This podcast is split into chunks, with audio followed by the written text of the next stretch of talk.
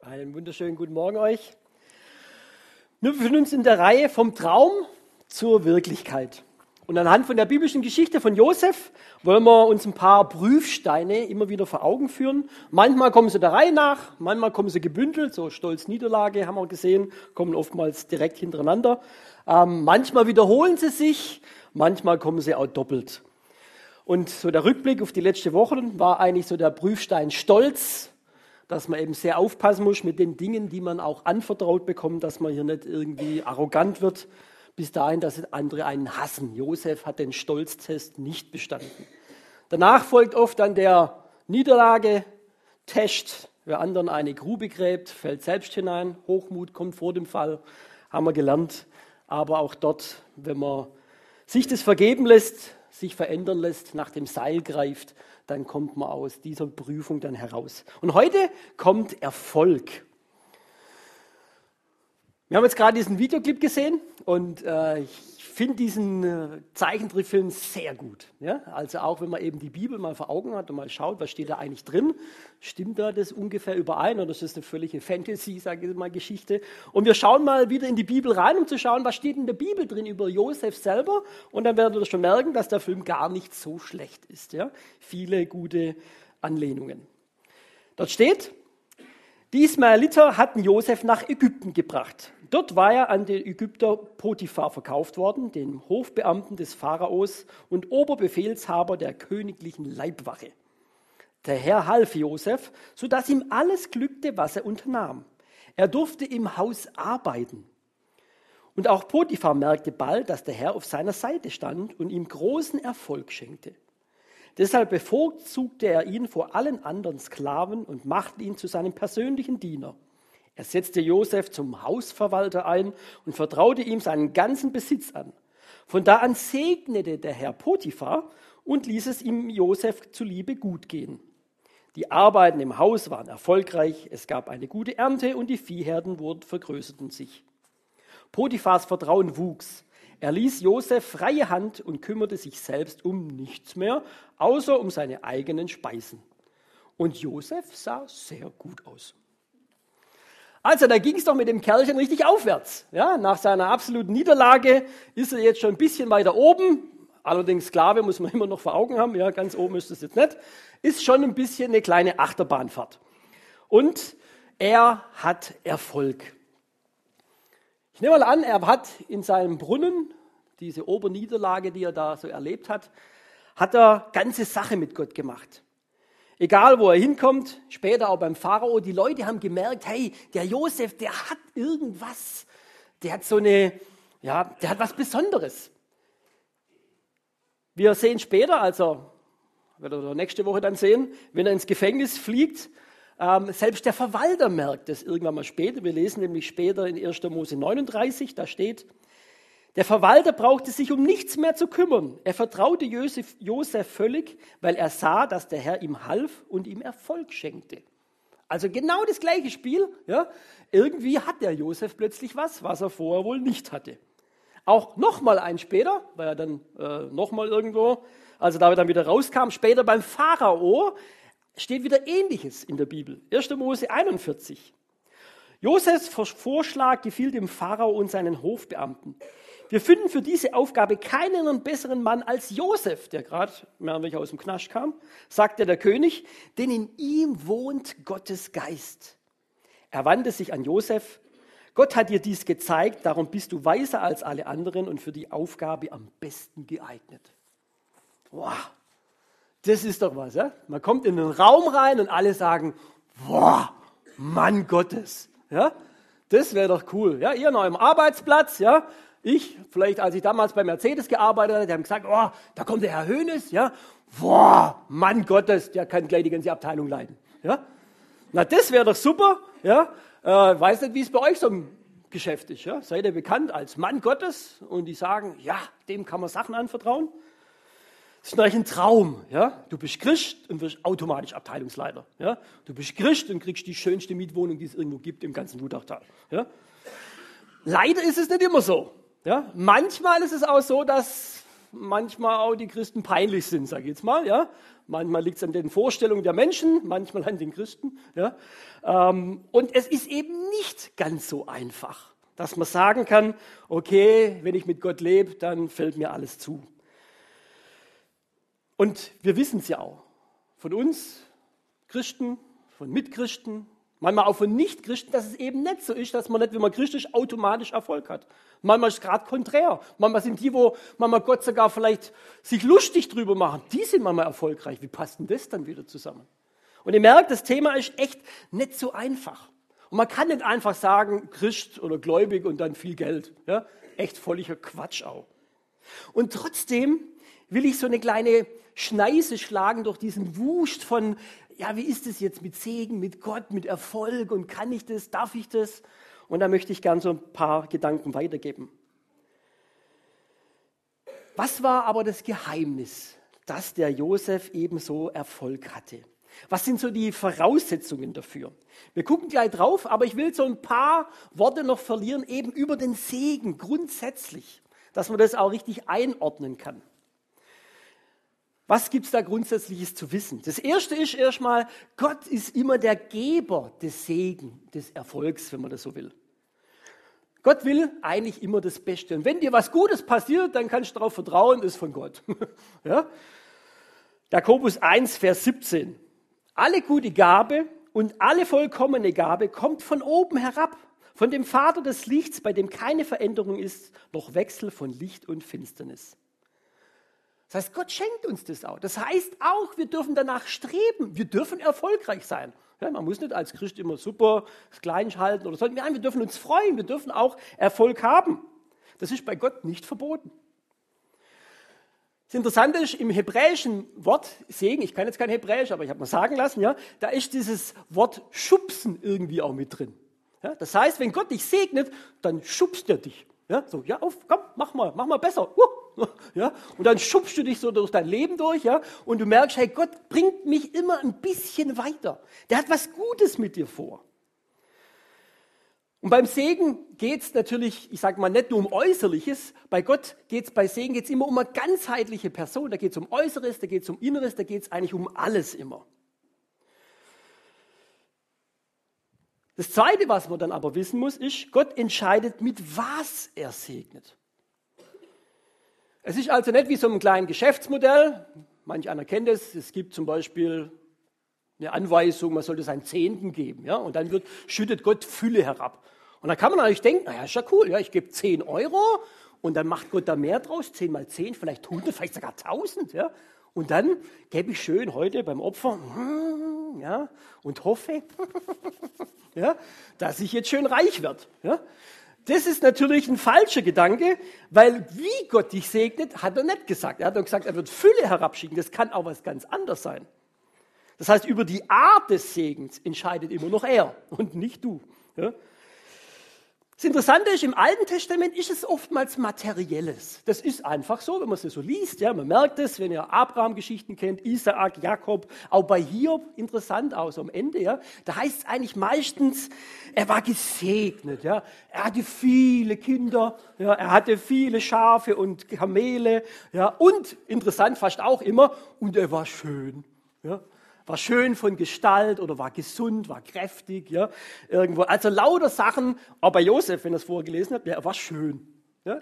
Äh, einfach Dinge, wo man merkt, okay, im Alten Testament war schon ein größerer Wert auf das Äußere drumherum. Dass die Leute auch sehen konnten, oh, guck mal, so wie der lebt, so will ich auch sein. Ja, der muss gesegnet sein. Schon alles, was man so sieht, ja, ist im Alten Testament auch ganz oft. Der Volk Israel, ja, Männer, welche alle wollen sehen, wie das ist. Tempel bauen. Oh, guck mal, das muss ein toller Gott sein.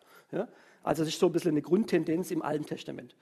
Das heißt nicht, dass es im Neuen nicht ähnlich weitergeht, aber man merkt eine Tendenz im Neuen Testament, dass es mehr auf geistliche Dinge dann übergeht. Ja, das Äußere spielt gar keine große Rolle mehr, aber es geht ums Innere. Das ist viel wichtiger. Am besten sieht man es bei Jesus. Ja? Er war weder reich, noch hatte er viele Kinder, noch hatte er Schafe, noch war er irgendwie unbedingt der hübscheste Mann. Ja? Also man weiß es nicht 100 Prozent. Es gibt so zwei Bibelstellen. Die eine Bibelstelle sagt, er war pothässlich. Ja? Und es gibt aber auch eine Bibelstelle, wo es heißt, er war wunderschön von Gestalt. Ja? Also vom Alten Testament abgeleitet. Also genau weiß man es nicht. Nehmen wir mal an, er war pothässlich. Uh, mein Jesusbild. Ja? Es ist wichtig, dass wir das vor Augen haben, dass es bei Segen und Erfolg nicht nur um äußerliche Sachen geht. Wenn wir daran denken, zum Beispiel auch die Christen, die verfolgt werden in anderen Ländern, was soll das für ein Segen für die sein, wenn sie Haus und Hof und alles verlieren? Das kann nicht dann allein der Segen sein. Und wenn man sie dann auch fragt, was soll man euch Gutes tun, dann sagen sie nicht, betet nicht, dass die Verfolgung aufhört, sondern betet, dass unser Glaube stark wird. Das ist für die Segen, dass sie weitergeben können, dass andere Menschen zum Glauben kommen. Das ist für die echter Segen. Haus, Hof, Aussehen. Ja, ist denen völlig wurscht. Und manchmal muss man auch wissen, bei Dingen, die man geschenkt bekommt, eine Karriere kann auch, sage ich jetzt mal, von Gott sein, natürlich. Sie kann manchmal aber auch eine Versuchung vom Teufel sein, dass du vielleicht irgendwo wegkommst. Ja? Muss man manchmal genau angucken. Frieden in deiner Familie kann manchmal ein größerer Segen sein wie 100.000 Euro auf dem Konto. Aber egal wie man sieht, Gott will dich segnen. Nur manchmal ist es eben schwer zu erkennen. Und das Dritte, was man noch bei Segen wissen muss oder bei Erfolg, Gott entscheidet, wann und wo er segnet. Ob ein Segen fließen kann, kannst du natürlich mitentscheiden, also ob. Aber nicht das, dass es fließt und wo er fließt. Da bist du, sage jetzt mal, ein bisschen außen vor. Das bleibt in Gottes Hand. Für mich ist da eigentlich die beste Frage eher nicht, wie kriege ich das jetzt alles irgendwie hin, sondern wie stehe ich Gott nicht im Weg, dass er mich segnet. Das ist eigentlich fast die bessere Frage. Und ich sage mal, ich kann auch nicht durch mein Handeln oder durch mein Tun irgendwie Gott zum Segnen zwingen, ja, oder am besten noch in welchem Bereich. Aber ich muss eben gucken, dass ich ihm nicht im Weg stehe. Machen wir mal ein einfaches Beispiel ich habe jetzt Internet, yippie, ja, irgendwo in meiner äh, Bude mit 200 Mbit. Ja? Boah, wer hat das? Ja, Kabel, hm, manche haben da irgendwie 2 Mbit oder so. Ja? Und dann denke ich mir, okay, ist ja super genial, aber manchmal gibt es Dinge von außen, da kann ich überhaupt nichts dafür. Ja? Zum Beispiel war am Anfang, wo ich eingezogen bin, war, war Vandalismus. Da hatte ich einfach zwar ein Kabel, aber da kam nichts durch. Ja? Oder es war eine Störung in der Leitung. Einmal. Oder das andere Mal war eine Softwareveränderung vom Anbieter, da konnte ich gar nichts dafür. Und so ist manchmal Dinge von außen, da kann ich nichts dafür, dass ich jetzt keinen Segen habe. Ja? Da wirft mir vielleicht der Teufel ein paar Knüppel zwischen die Füße. Werde ich allgemein irgendwie krank, ohne dass ich was dazu tue oder meine Schuld ist. Es gibt Versuchungen, Dinge von außen, wo ich eben auch damit zurechtkommen muss. Aber dann gibt es Dinge, wo ich was dafür kann, wo ich im Weg stehe. Ja? Bei meinem Kabelanschluss, wenn ich das Steckerle nicht reinstecke, muss ich mir nicht wundern, wenn nichts rauskommt. Ja? Wenn ich mein Passwort von meiner Fritzbox vergesse, auch dumm. Mir auch passiert. Ja? Und wenn du die Rechnung nicht bezahlst, dann musst du dich auch nicht wundern, wenn irgendwann mal nichts mehr durchkommt. Ja? Also es gibt Dinge in unserem Leben, wo ich wohl was dafür komme, wenn ich nicht gesegnet wird. Wenn ich den Kontakt zu Gott abbreche. Ja? Wenn ich immer wieder falsch denke. Oder wenn ich sündige und dabei bleibe muss ich mich nicht wundern, wenn eben nichts passiert. Okay, genug der Vorrede in Bezug auf Segen. Schauen wir mal, was das Geheimnis, was steckt dahinter bei Josef, dass er Erfolg hatte. Das steht jetzt vielleicht nicht explizit alles im Text drin, aber man kann schon ein paar Sachen auch von der Gesamtschau der Bibel rausnehmen. Was steckt hinter dem Erfolg? Da, hinter dem Erfolg ist eine Kiste. Und wir sehen schon, hinterm Erfolg steckt eigentlich die Gegenwart Gottes. Es wurde ja ganz oft gesagt, boah, der Josef, ja, da hat man gemerkt, als der reinkam, als der geredet hat, wie er gehandelt hat, der ist in dem irgendwas da dran. Und er hatte jetzt nicht nur irgendwie einen Fisch am Auto, ja, und haben sie gesagt, oh, Christ, also, passt doch, ja. Das reicht manchmal nicht, also nichts gegen Fische am Auto, ja. Ich äh, habe jetzt selber zwar keinen, ja, aber es reicht aber manchmal nicht, wenn man nur einen Fisch drauf hat. Die müssen dir, die Leute müssen dir das auch merken, dass du wirklich dahinter steckst. Ich sage mal so ähnlich, was ich in meinem Auto habe, ist ein VfB-Aufkleber. Ja? Das sagt aber nur nichts, wie, mit welchem Herzen ich dabei bin. Ja? Wenn ihr mich kennt, wenn ihr meine Predigten immer wieder anhört, ja, dann merkt ihr, der hat irgendwas mit dem VfB mehr am Hut. Ja? Der weiß zum Beispiel durch gute Boten, dass zum Beispiel der Trainer heute Morgen geschanzt worden ist, ja? irgendwo, weil sie wieder verloren haben. Ja? Und da weiß man einfach, hat seine Freunde und schon weiß man, da ist mehr dahinter. Und das Gleiche gilt genauso für, für den Glauben. Es hilft nichts, wenn du ein Bäberle hast oder ein Kreuz um den Hals oder ein T-Shirt an. Ja? Die Leute müssen es dir abspüren von deinem Lebensstil. Und das heißt jetzt auch nicht, dass wenn du in deinem Geschäft bist, dass du durch Perfektion glänzt. Immer akkurat, immer genau, immer sauber angezogen. Ja? Sondern auch du wirst irgendwann mal Dinge machen, die du eigentlich nicht wolltest. Wir sind keine Engelchen. Ja? Himmel auch nicht, äh, meine ich, aber, aber im Himmel ist es mal perfekt. Aber hier auf Erden sind wir genauso mit Sünde konfrontiert und wir sündigen auch noch. Und jetzt wird spannend. Bin ich auch jemand, der glänzt am Arbeitsplatz, ich mal einen Bock gebaut habe? Ja? Kann ich mal nachgeben? Kann ich mich entschuldigen, vielleicht bei meinem Mitarbeiter und sagen, es tut mir leid? Dann merken die Leute auch, dass du Christ bist. Also es geht um alles. Nicht nur, dass alles immer gut läuft. Ich finde es manchmal spannend, manchmal trifft man ja auch Leute, äh, auf einer Freizeit oder manchmal im Urlaub, ja, und du siehst es und denkst, der muss Christ sein. Ja? Er hat vielleicht noch kein Wort gesagt, ja, aber wie der mit seinen Kindern umgegangen ist. Vielleicht manchmal sogar, gut, früher hat man gesagt, wie er aus, was er angezogen hat, ja, da kann man es mal schon erkennen, ja. Ähm, aber äh, manchmal merkt man das, wenn man jetzt Esoteriker wird, wo man sagt, er hat irgendwie so eine Aura, ja, irgendwo. Aber man merkt manchmal, hey, das ist, das ist ein Christ. Das ist bestimmt einer. Ich erinnere mich tatsächlich, ich hatte in der Schule jemanden, wo ich immer gedacht habe, ey, der, der muss Christ sein. Ja, Hat es aber immer gut verheimlichen können. Ja. Und echt 20 Jahre später, wo wir mal ein Klassentreffen hatten, hat er zugegeben, dass er Christ war. Aber, ja, oh, ja. aber man hat es irgendwie ihm abgespürt. Echt spannend. Okay, Gegenwart Gottes. Man spürt es. Aber was ist das tiefere Geheimnis dieser Gottes Gegenwart? Was steckt da dahinter? Ganz praktisch, guck mal rein. Das tiefere Geheimnis von Gottes Gegenwart ist Gehorsam. Das war sicherlich ein Grundzug von Josef. Wenn man den Clip irgendwie auch denkt, ja, dass er gehorsam war. Nächste Woche, wenn er da mit der Frau von Potiphar ein bisschen äh, uh, Angebote bekommt, ja, da merkt man, der ist ja absolut gehorsam. Er wusste, was Gott von ihm eigentlich will. Und ohne groß zu überlegen, hat er eine Entscheidung getroffen. Und das ist im letzten eigentlich auch das Grundprinzip, was es im Alten Testament, aber auch im Neuen Testament gibt. Ich lese mal eine bisschen taffere Bibelstelle vor. Das ist, als Mose kurz vor seinem Tod nochmal so die letzten Worte an sein Volk gerichtet hat, hat er Folgendes gesagt. Nun müsst ihr euch entscheiden, Wählt zwischen Segen und Fluch. Der Herr, euer Gott, wird euch segnen, wenn ihr auf seine Gebote achtet.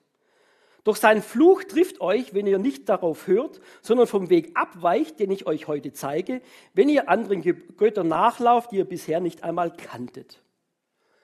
Also Gott gibt, ja, um die Zeit von Mose, zehn Gebote und noch 600 andere nette Hilfestellungen. Und er hat gesagt, hey, um euch euer Miteinander, Miteinander zu erleichtern, auch das Miteinander mit mir als Gott, wie kann das am besten aussehen? Gebe ich euch ganz viele Hilfsmöglichkeiten. Und auch im Neuen Testament ja, sagt Jesus, das äh, Liebesgebot, das Gebot der Liebe, du sollst den Herrn, dein Gott, lieben, von ganzem Herzen, von ganzer Seele und ganzem Gemüt. Das ist das höchste und größte Gebot. Das andere aber ist dem gleich. Du sollst deinen Nächsten lieben wie dich selbst. Stehst? Zehn Gebote, kurz zusammengefasst. Konfis, das müsst ihr lernen. Ja. Wie man das dann nachher im Detail genau auseinanderklamausert, das wäre jetzt nochmal ein anderes Thema. Aber mir geht es vor allem darüber, wenn ich das jetzt kapiert habe, was Gott eigentlich von mir will, ist schon mal gar nicht so kompliziert. Ja? Dann gilt es nur noch, tu es. Ja? Da gibt es nicht mehr groß was dazu. Und dann wird dich Gott auch segnen. Oder mal andersrum. Ja? Warum sollte ich denn Gott segnen? Du kannst ja nachher zum Gebetsteam kommen und sagen, Herr, segne mich, aber ich klaue die ganze Zeit. Ja? Äh, das wird irgendwie schwierig. Ja?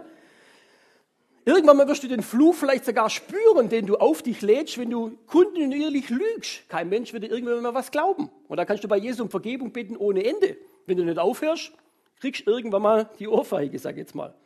Mal ganz plump, ich kann in eine Bank überfallen, sagen, Jesus, vergib mir. Er vergibt es dir vielleicht schon, aber ins Gefängnis musst du nachher trotzdem. Ja? Die Konsequenzen deines Handels muss man oft genauso tragen, auch wenn natürlich Jesus viel davon auch mildert. Das gilt im letzten, sage ich jetzt mal, für alle Gebote. Wir haben die Sachen mal gut vor Augen, aber was Jesus sagt, und jetzt ist die, einfach die Frage, tust du es? Bist du gehorsam? Wenn ich jetzt mal die zehn Gebote nehme und die mal so runterlese und du mal überlegst, bin ich da wirklich gehorsam? Oder Mogel, hä, es ist halt so, kann man nichts machen. Ja? Gehorsam, Fluch oder Segen? Gott ehren, kein Bild anbeten, seinen Namen nicht missbrauchen, den siebten Tag heiligen, Vater und Mutter ehren, nicht töten, nicht Ehe brechen, nicht stehlen, nicht lügen, nicht begehren. Relativ simpel.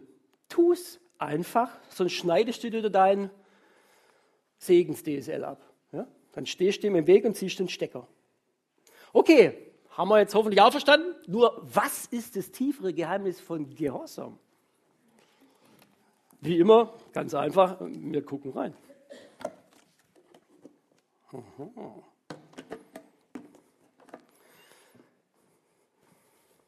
Das tiefere Geheimnis von Gehorsam ist Glaube. Glaube, Vertrauen ist ja fast das gleiche in der Bibel.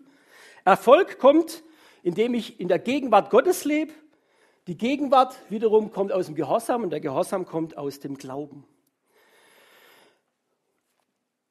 Glauben heißt, ich vertraue Gott, dass das, was er sagt, dass er das auch tut. Ich vertraue darauf. Wie so ein kleines Kind seinem Papa, wenn der sagt, das machen wir, das macht auch Papa. Ja?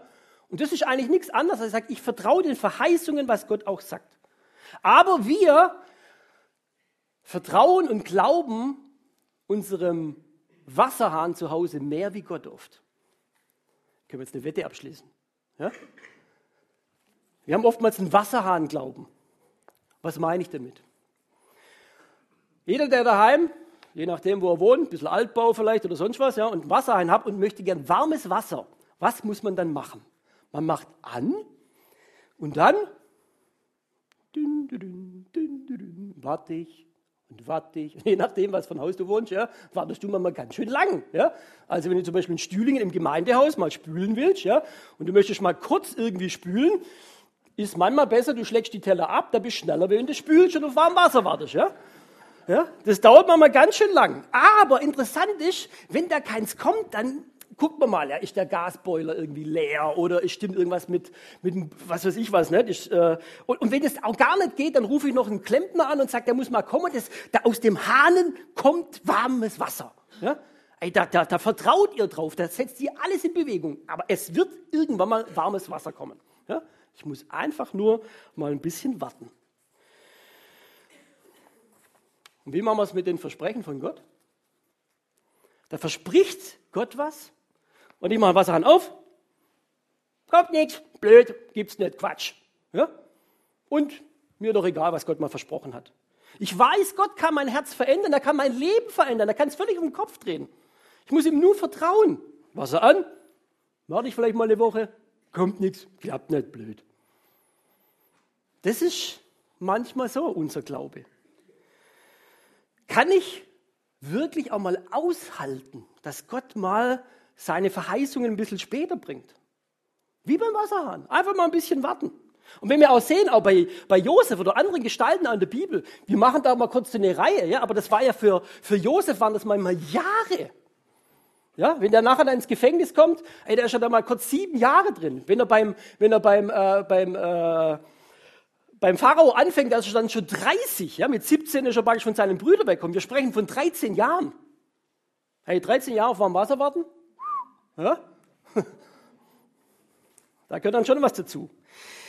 Ich mache immer in der dritten Klasse, ich mache äh, jedes Jahr Schule und so, ja, und in der dritten Klasse mache ich immer den Hauptmann von Kapernaum, ja, und das gefällt mir immer so riesig, ja, weil die Kinder da immer so voll dabei sind. Und äh, ich finde es immer so genial, wenn der Hauptmann von Kapernaum praktisch äh, irgendwie Jesus da zu sich holen lässt und dann kommt Jesus und dann schickt er seine Diener raus und sagt, nein, stopp. Ja, die Diener knien vor Jesus nieder und sagen, unser Hauptmann sagt, du bist es nicht wert oder ich bin es nicht wert, dass du in mein Haus kommst. Aber wenn du nur ein Wort sagst, wird mein Diener gesund. Und jetzt kommt die Begründung. Weil, wenn ich zu meinen Soldaten sage, geh nach rechts, dann gehen die nach rechts. Und wenn ich zu meinen Soldaten sage, geh nach links, dann gehen die nach links.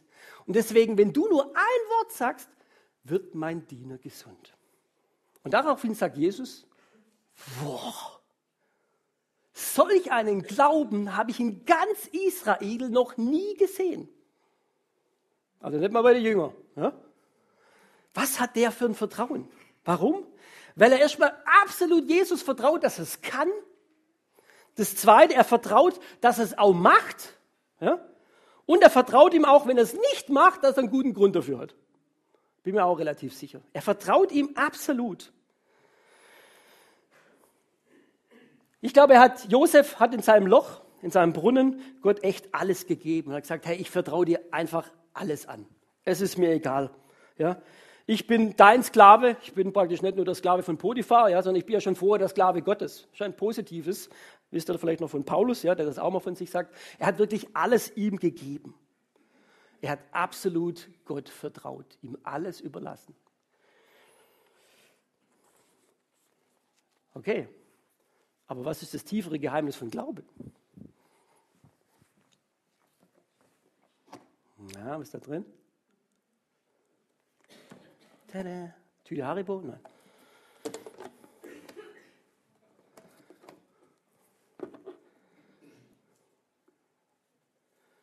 Gottes Wort. Römer 10, Vers 17. So kommt der Glaube aus der Predigt, das Predigen aber durch das Wort Gottes. Der Glaube kommt im letzten aus der Bibel. Das heißt, den ersten Schritt zum Erfolg ist, dass ihr heute da seid. ja? Ihr sagt, ich will Gottes Wort hören. Ob das jetzt über den Lobpreis ist, über Moderation, über die Predigt. Ich will einfach da sein und was von Gott hören. Ihr könnt auch daheim Fernsehgottesdienst anhören. Ihr könnt auch eine Bibel lesen daheim natürlich. Ihr könnt auch ein Hörbuch lesen, ein Hörbuch hören. Ja? Ihr könnt euch so einen Josef-Film angucken. Egal was ihr macht, wenn ihr euch Gottes Wort aussetzt, ja, bekommt ihr quasi schon den Ansatz für den Glauben. Aus dem Wort Gottes kommt der Glaube. Psalm 1. Glückselig ist der Mann, der Tag und Nacht über Gottes Wort nachdenkt. Der ist wie ein Baum, gepflanzt an Wasserbächen. Und seine Blätter verwelken nie. Der seine Frucht bringt zu seiner Zeit. Boah, was sind das für Worte? Manchmal denkt man sich ja, wenn man so in den Gottesdienst geht, vielleicht wenn man dann nach Hause geht, naja, also heute hat es mir nicht so viel gebracht. Ja. Also irgendwie so für mich war es jetzt nicht so erbaulich hier irgendwo und es war für meinen Alltag jetzt nicht so relevant. Ja.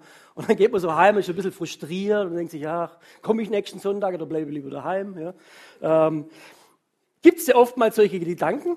Und da will ich euch echt mal Mut machen. Doch, es bringt was, weil irgendwo setzt sich irgendwo was fest, ganz bestimmt. Ist ein bisschen wie Schule.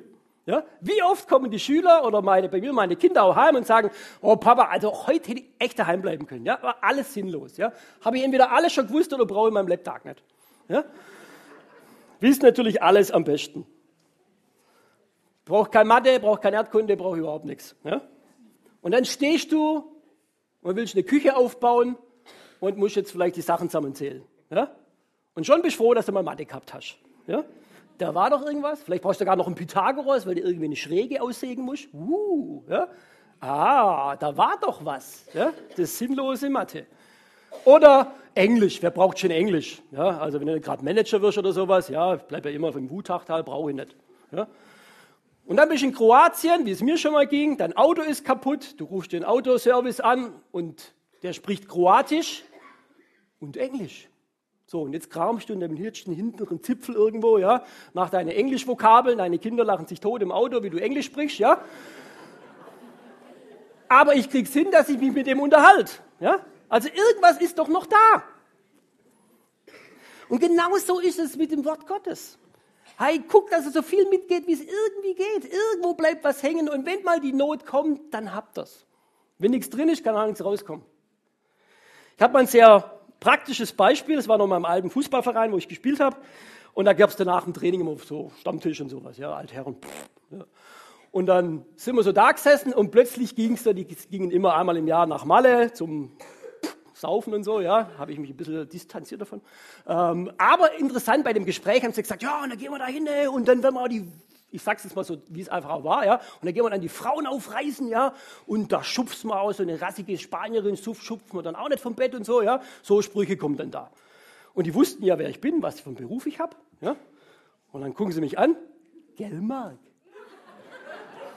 Ja. Und du stehst du da, verweigere die Aussage, alles, was ich jetzt sage, wird gegen mich verwandt, ja. Und dann war aber schön, damals zumindest, ja, äh, dass Gott mir da echt so ein bisschen einen Heiligen Geist gäbe. Und ich habe dann so gedacht, hey, jetzt seid ihr eigentlich blöd?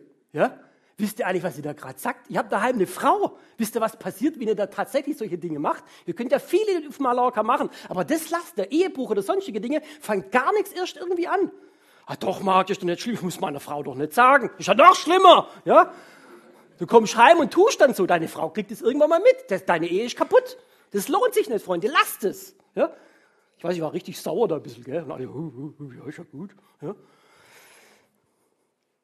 Aber das ist, wenn man in der Bibel liest und manche Bibelstellen einfach kennt auch, ja. In Sprüche, ja, wo es mal heißt, da ist eine schöne Frau, ja, irgendwo, die, die, hm, die tut dir so Honig ums Maul schmieren und da steht drin, was sollst du machen?